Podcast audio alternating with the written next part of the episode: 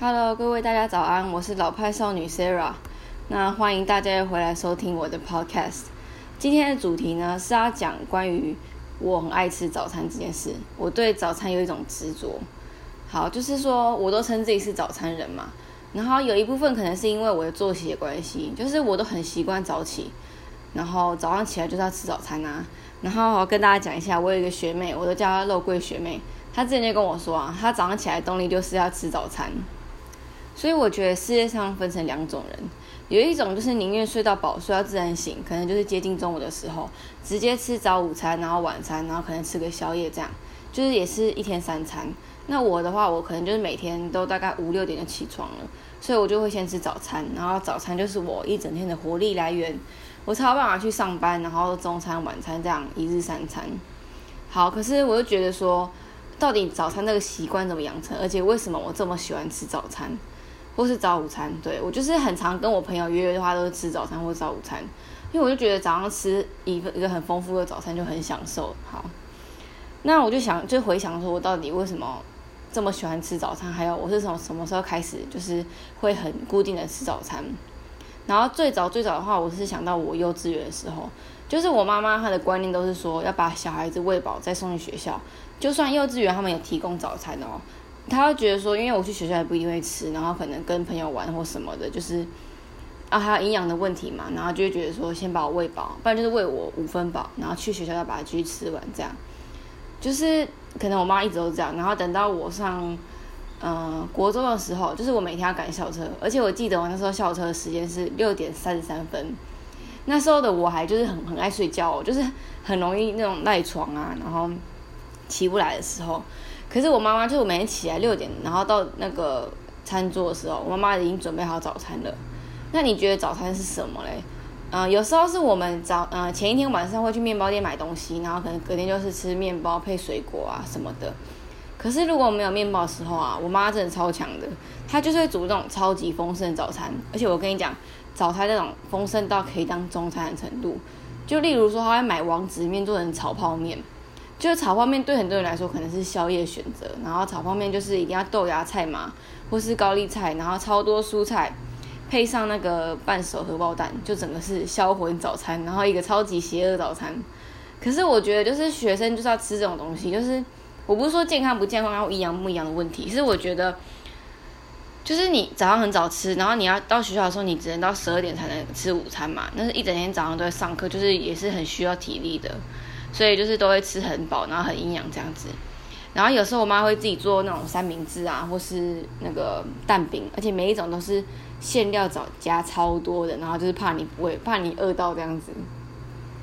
哦，还有我很喜欢吃早上，有时候我妈会准备水饺，对啊，我觉得早上吃水饺，我我是可以这样吃啊。可是我知道很多人早上就不习惯吃那么油腻的东西，对啊，我是还好。可是当然不能吃那种什么排餐啊，太夸张了。铁板面我觉得太腻了。反正早上就大概这样子，所以就是我们家一直都有这样的习惯，所以到我现在我都一直都有吃早餐的习惯。那还有另外一个我以前印象很深刻，我对早餐的执着，就是有一阵子我国小的时候，我读的学校不是在我学区里面的学校，所以就变成呃大概骑机车大概要十五分钟，然后开车可能就十分钟左右。然后大家都知道嘛，就是通常国小国中旁边都有很多早餐店，就是超多那种靠学生来赚钱的的店。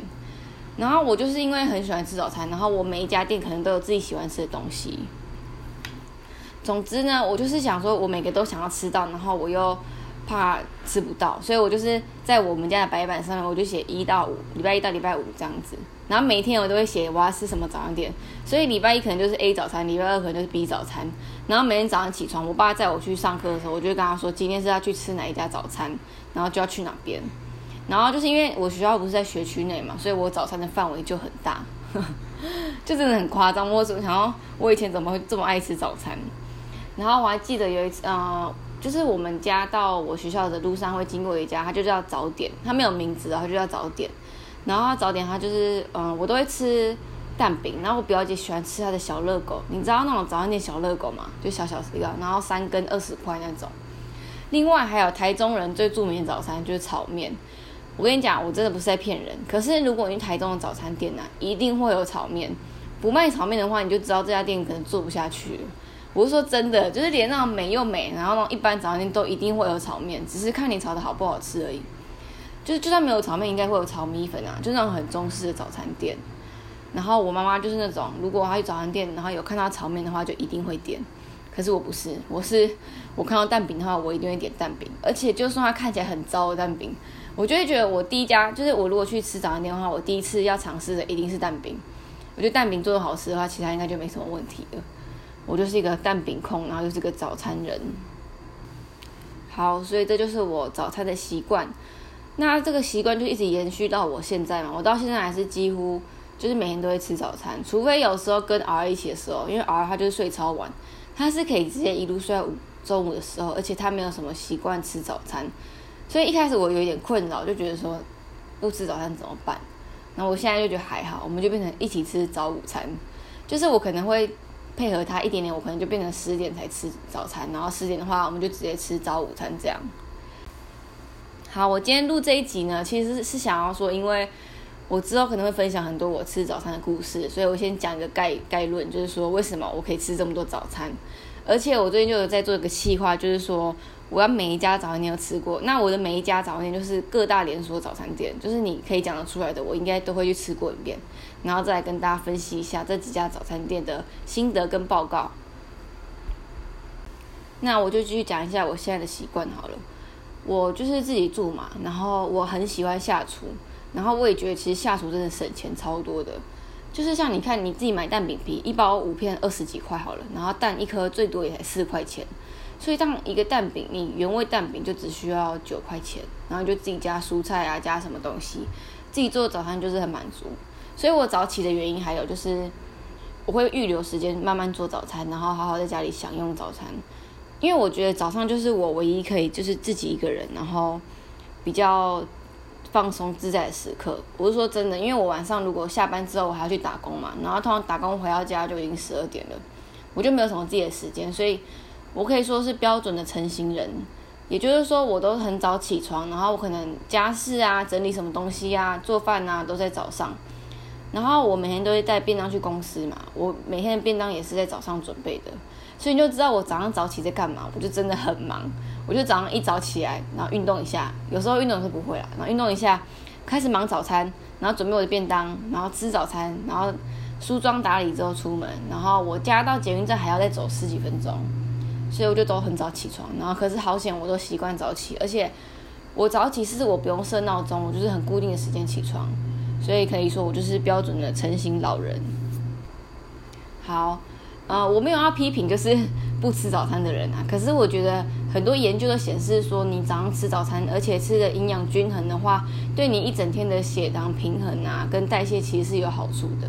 哦，还有另外一个事情就是，我早上就是一定要吃蛋跟奇异果。